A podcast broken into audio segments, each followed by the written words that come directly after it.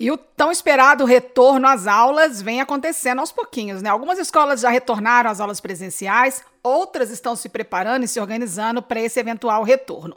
E a saúde mental dos alunos é um tema que merece destaque, seja em qualquer situação. Para alguns estudantes, o retorno às aulas presenciais pode sim ser estressante e até mesmo desencadear um quadro de ansiedade. Mas, para falar um pouquinho sobre esse assunto, em especial sobre a necessidade de cuidar dos pequenos nessa volta às aulas, eu hoje recebo o psiquiatra Felipe Fortes.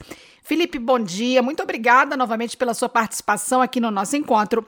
Olha, a gente vem falando quase que diariamente sobre os impactos né, que a pandemia do coronavírus trouxe para a vida dos brasileiros, da população mundial, em diversos aspectos. Mas em relação às crianças, eu queria que você me falasse sobre esse assunto. Quais você acredita que foram os maiores impactos causados pela pandemia na cabeça das nossas crianças, dos nossos pequenos?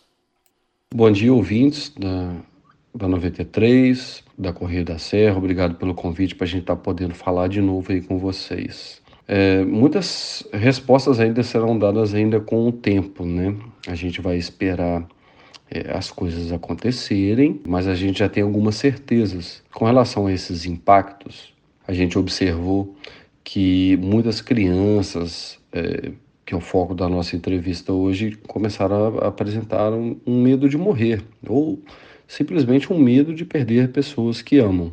É, a gente observou também que essa perda do, do, contato social, por exemplo, a privação dos amigos, a privação da escola, a privação de alguns familiares que não poderiam encontrar, geraram transtornos de ansiedade, de depressão e entre outros que a gente vivenciou durante a pandemia. É, esses transtornos podem realmente voltar né, durante o, o, período aí desse retorno às aulas e a é, depressão, ansiedade, o próprio transtorno obsessivo compulsivo, que é aquele pensamento que, que a criança não deixa de pensar, pode voltar a vir. E, obviamente, o transtorno é, de adaptação, que é um transtorno que aparece nas, nas crianças e nos adultos também, frente às novas possibilidades, as novas mudanças ambientais que a gente tem.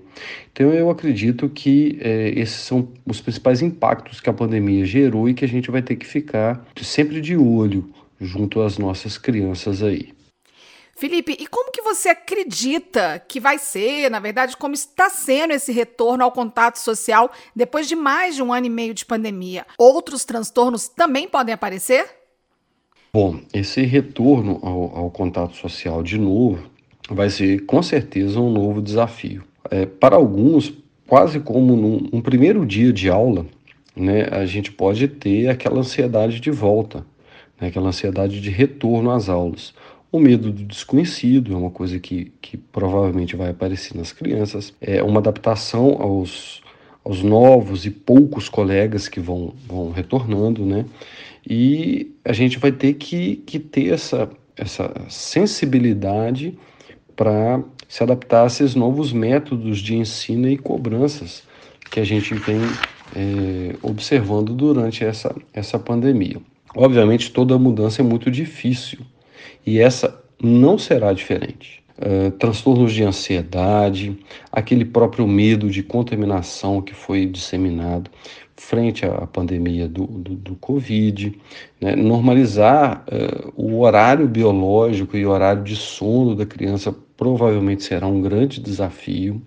E esses uh, eventuais episódios depressivos, as fobias, e eu gostaria de ressaltar muito uh, a mudança de comportamento muito averiguado aí pela irritabilidade, né? A criança apresenta muita irritabilidade deve ser sempre olhado com, com muito carinho pelos pais e pelos educadores, pois a dificuldade de, man, de manifestar os sentimentos das crianças é muito visível para a gente da, da, da, psiquiatria infantil. Então, os sintomas muitas vezes eles não aparecem e essa mudança, obviamente, de, de comportamento da irritabilidade é realmente uma coisa que a gente vai ter como, como chamar a atenção aí para que a gente procure ajuda e observar nas nossas crianças.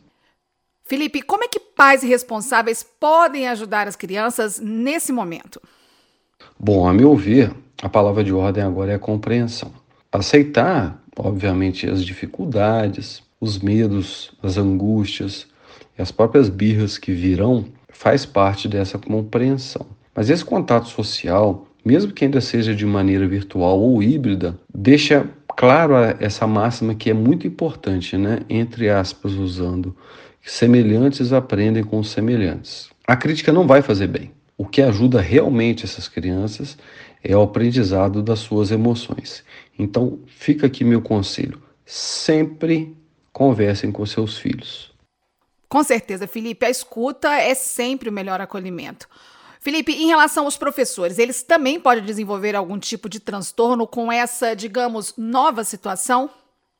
O que os professores passaram realmente não foi muito fácil. Né? Foi um grande desafio para eles também. Com essa eh, pandemia, eu atendi e continuo atendendo professores que realmente, infelizmente, adoeceram do ponto de vista mental. É, lidar com essas aulas novas agora, nesse período híbridas, alunos novos, o próprio medo e insegurança em relação ao vírus, realmente vai, vai nortear aí esse retorno dos professores. É uma população que a gente tem que realmente tomar bastante conta e consciência. Sempre que precisa, eu oriento esses professores procurarem ajuda, ajuda profissional, principalmente do ponto de vista mental porque esse retorno, mesmo sendo facultativo e opcional, ele tem que ser respeitado é, tanto para crianças quanto para, para os pais e quanto para os professores. É realmente um fator que nos preocupa do ponto de vista psiquiátrico. Felipe, olha, excelentes reflexões, necessárias as reflexões, hein, gente? Para finalizar, numa visão geral, assim, você acredita que o retorno presencial das aulas ele vai ter mais impactos positivos ou negativos? E eu já te agradeço pela participação no nosso encontro.